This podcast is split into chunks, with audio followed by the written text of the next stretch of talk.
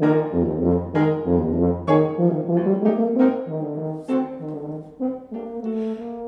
herzlich willkommen im tubalernen.de Podcast. Ich bin Raimund, dein Online-Tuba-Lehrer und in der heutigen Episode, Episode Nummer 25, ähm, geht es um das Thema, wie du anderen Leuten beim Üben nicht auf die Nerven fällst. Und deswegen habe ich den Podcast auch Nerv nicht genannt.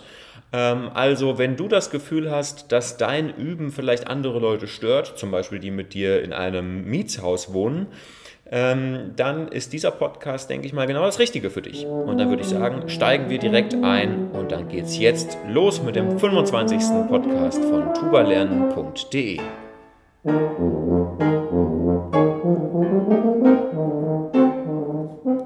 Zunächst erstmal ein frohes neues Jahr. Ich wünsche dir ein gesundes, erfolgreiches und glückliches Jahr und natürlich ein Jahr, in dem du dir viel Zeit nimmst, um Tuba zu spielen.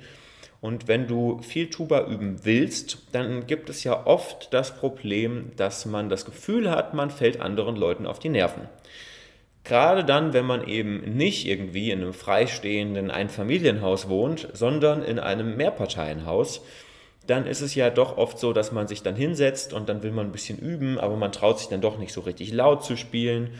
Und ähm, ja, man hat immer das Gefühl, man stört jemanden, weil es ist ja auch irgendwie Lärm ähm, und ich war jetzt gerade eine Woche im Urlaub mit der Familie meiner Freundin und wir hatten ein Ferienhaus in Blavand, also in, in Dänemark. Und das war so ein Leichtbau-Holzhaus, das heißt sehr hellhörig und ich hatte auch die Tuba dabei, weil ich auch ein bisschen üben wollte. Und dann habe ich mir überlegt, weil ich dann eben auch das Problem hatte, dass ich das Gefühl hatte, jetzt falle ich wahrscheinlich allen auf die Nerven und das will man dann ja doch nicht wie kann ich das angehen, dass das okay ist und dass es eben niemanden stört. Und dabei hatte ich verschiedene Strategien.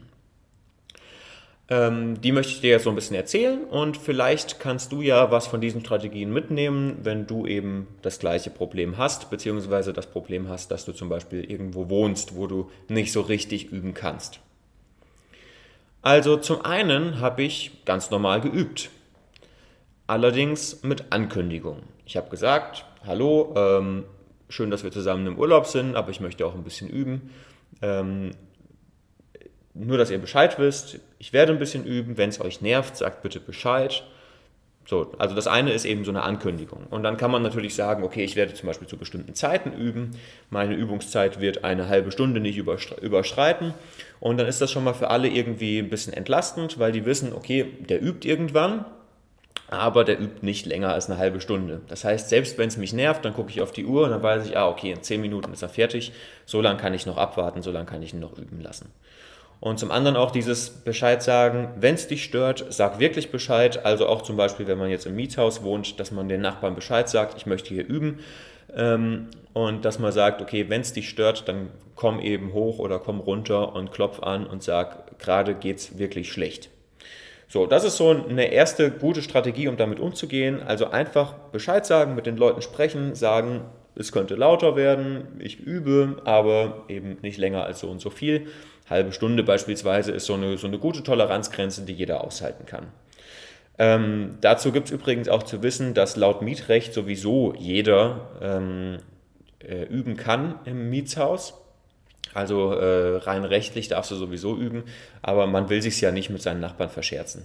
Das kommt dann immer noch mal so ein bisschen drauf an, was das für ein Instrument ist. Also so irgendwie leise Instrumente, was weiß ich, wenn man Gitarre spielt zum Beispiel, kann man so und so viele Stunden am Tag üben. Laute Instrumente wie jetzt äh, Tuba, Trompete oder Schlagzeug darf man dann, glaube ich, nur eine Stunde am Tag. Ähm, aber das ist auf jeden Fall äh, mietrechtlich ähm, äh, ist das garantiert, dass man sein Instrument üben darf.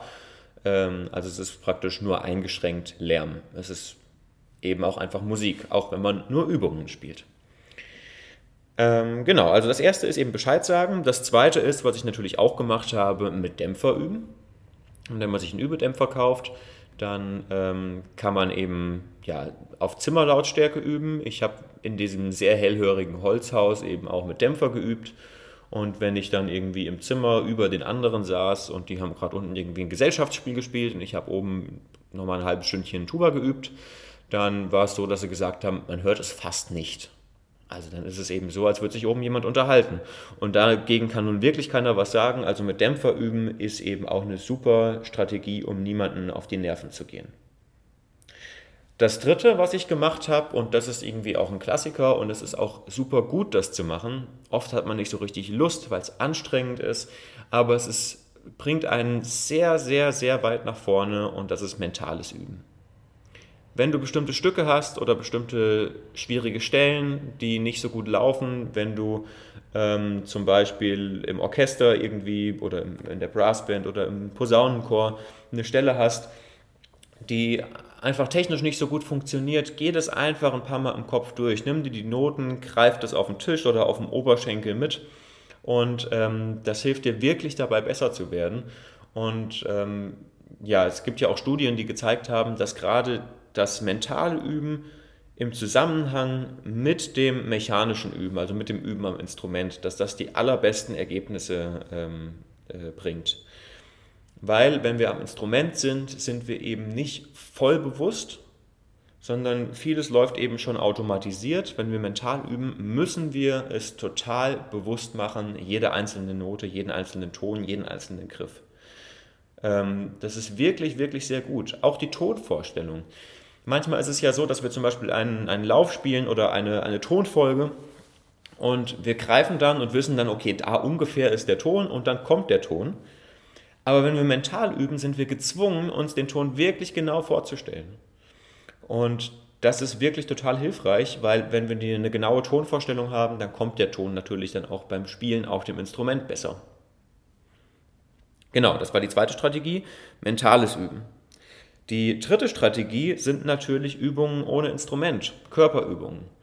Ähm, Buzzing, obwohl Buzzing dann auch schon wieder ein bisschen laut ist, ähm, aber ansonsten Körperübungen, Blätter gegen die Wand blasen, ähm, sich auf den Boden legen und Bauchatmung üben.